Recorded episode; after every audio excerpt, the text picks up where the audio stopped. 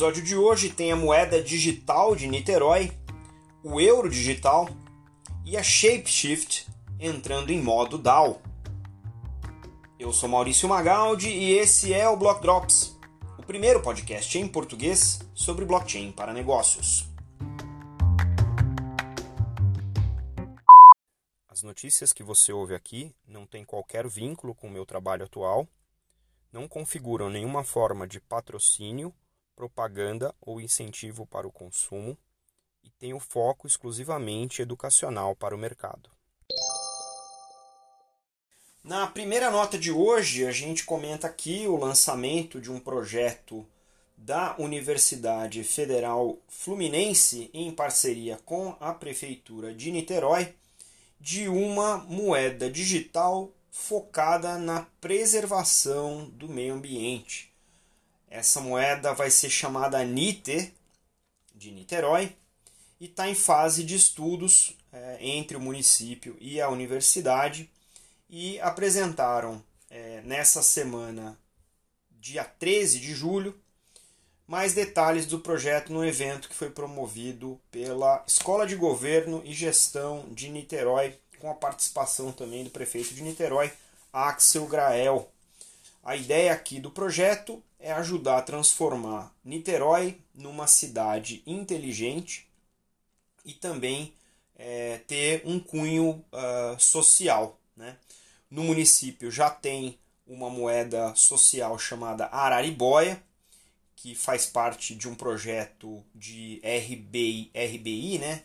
É a Renda Básica Universal, RBU, perdão, e uh, também tem uh, na cidade de Maricá esse mesmo projeto.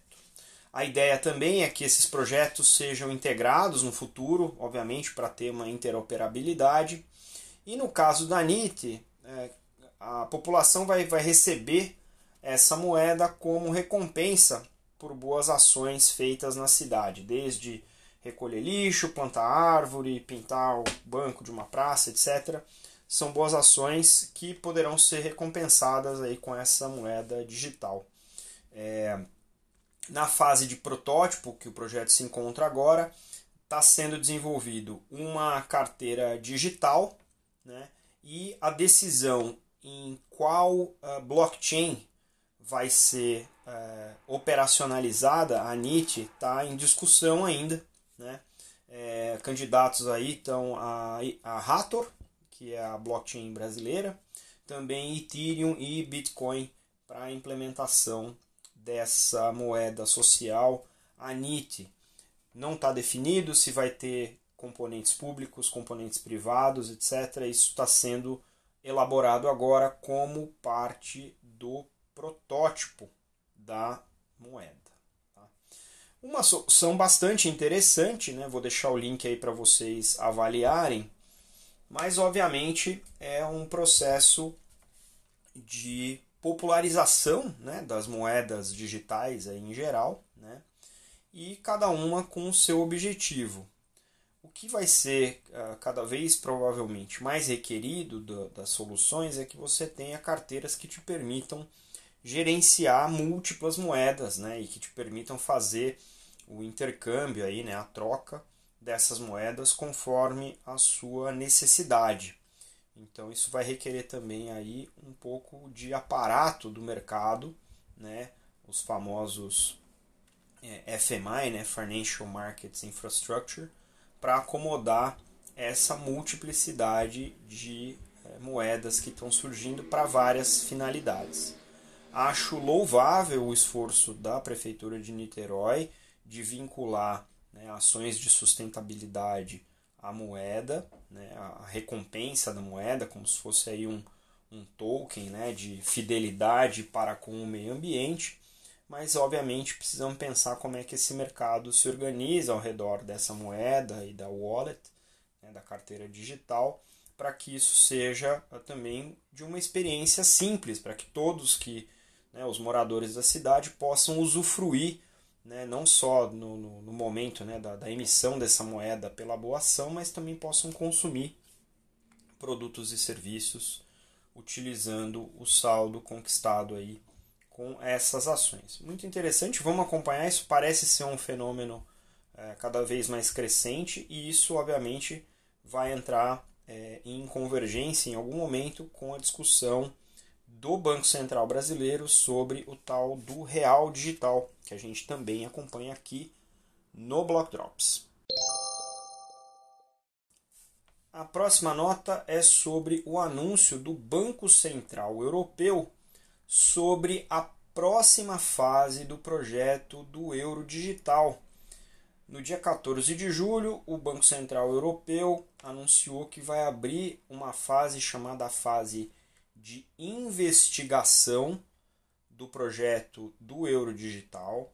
O Banco Central já havia é, enviado né, para os governos e para a imprensa um, um pré-trabalho há nove meses atrás, onde existiam várias considerações sobre o que, se, o que viria a ser, né, o que virá a ser o, o euro digital.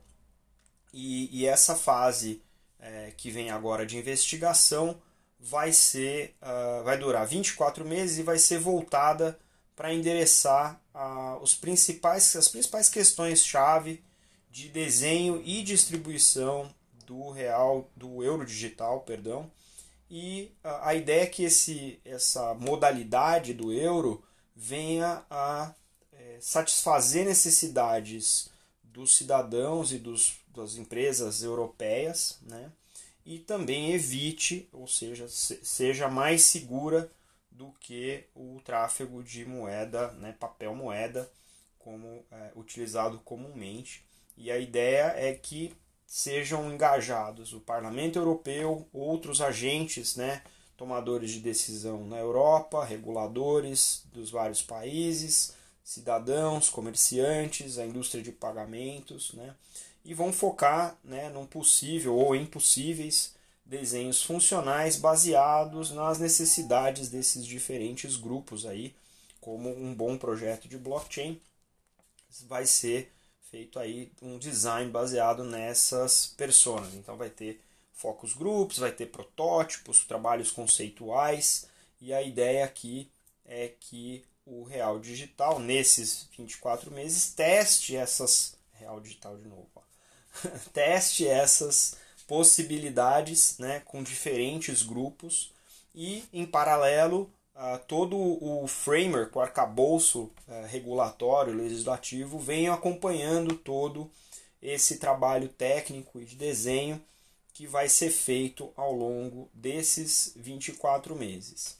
Também parte desse esforço é a utilização em parceria ou em complementaridade, enfim, em interoperabilidade com o, o chamado uh, TIPS, que é o, o equivalente do PIX europeu, que é o Target Instant Payment Settlement, que é um, um, uma infraestrutura europeia para pagamentos instantâneos, que pode vir a ser base para esse novo é, euro digital e também uh, uma alternativa para trabalhar em parceria com uma infraestrutura baseada em blockchain.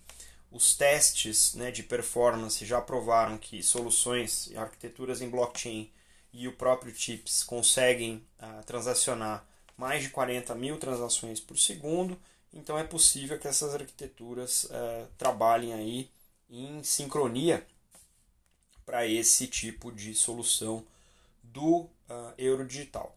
Uma outra nota, que também está aí no link que eu deixei para vocês na descrição do episódio, é, é sobre o footprint, né, a pegada é, de, de sustentabilidade. Aqui a nota diz que o euro digital, né, a infraestrutura que suporta o euro digital, deve ser amigável para o meio ambiente e as arquiteturas que foram testadas é, utilizam energia né, dezenas de milhares de vezes menor do que comparado com uh, os criptoativos como o Bitcoin. Ou seja, esse aqui continua sendo aí um ponto de discussão para os reguladores em relação ao Bitcoin. Há bastante controvérsia nesse sentido e obviamente aqui eles não iam deixar de dar o recado né, da sustentabilidade também.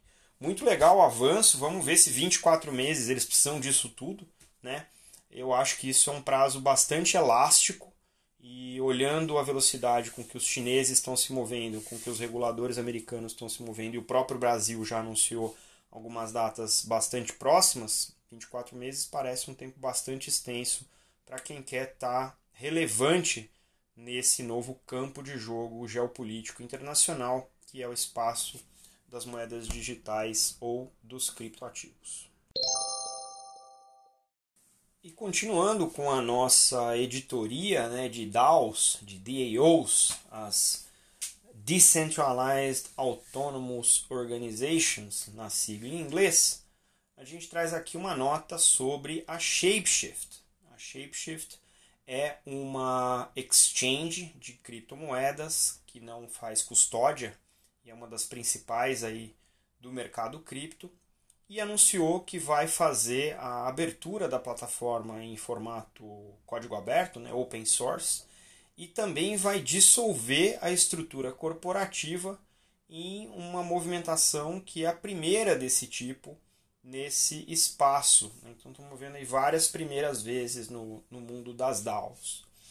Como parte né, dessa descentralização, eles vão fazer o famoso airdrop, ou seja, eles vão depositar nas carteiras de diversos participantes desse mercado cerca de 340 milhões de tokens Fox, que são os tokens de governança da plataforma, para todo mundo que fez uma trading de um dólar ou mais em Ethereum ou qualquer token ERC20 dentro dessa plataforma é, até dia 9 de junho. Então, antes de 9 de junho, quem operou na plataforma vai receber aí tokens, tem uma tabelinha, né, quantas trades você fez, quantos Fox tokens você vai receber.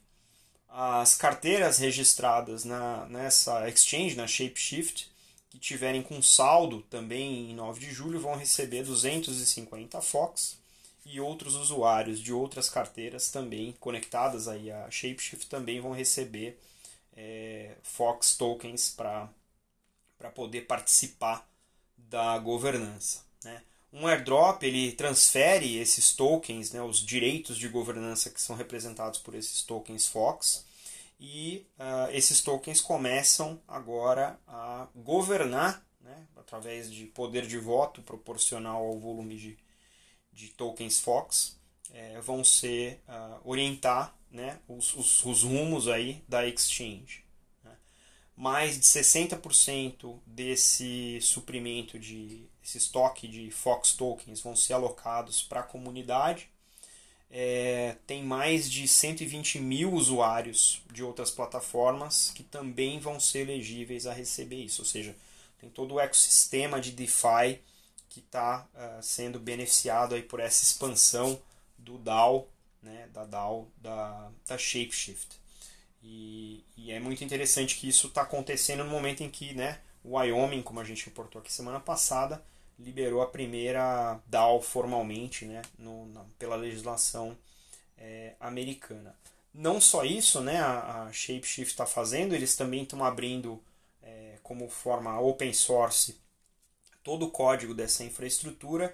E segundo é, o CEO é, e fundador da Shapeshift, o Eric Voorhees, é, além dessas dos componentes que estão sendo abertos, aqueles que ainda não podem ser colocados como open source, é, eles vão ser gradualmente disponibilizados para a comunidade né, de código aberto. É, e também ah, na tentativa até de descentralizar é, componentes que são naturalmente ah, centralizados, como o protocolo de autenticação do Shapeshift, que permite que você se conecte com aplicações providas por terceiros, também vai ser uh, descentralizado em, te em termos de infraestrutura. O Voorhees é um dos principais uh, advocates, né? Uh, evangelistas uh, do DeFi e também das organizações descentralizadas, exchanges descentralizadas, e vem falando isso abertamente já tem algum tempo. Então é interessante, é o famoso colocar né, o seu dinheiro onde está a sua boca, né, do ditado em inglês, realmente descentralizando aí a governança da Shapeshift e também uh, abrindo o código da, da Exchange para todo o mercado poder contribuir né, dentro dessa governança para os rumos dessa aplicação. Muito interessante, a gente vai continuar monitorando aí o ambiente das DAOs para trazer para vocês aqui no Block Drops.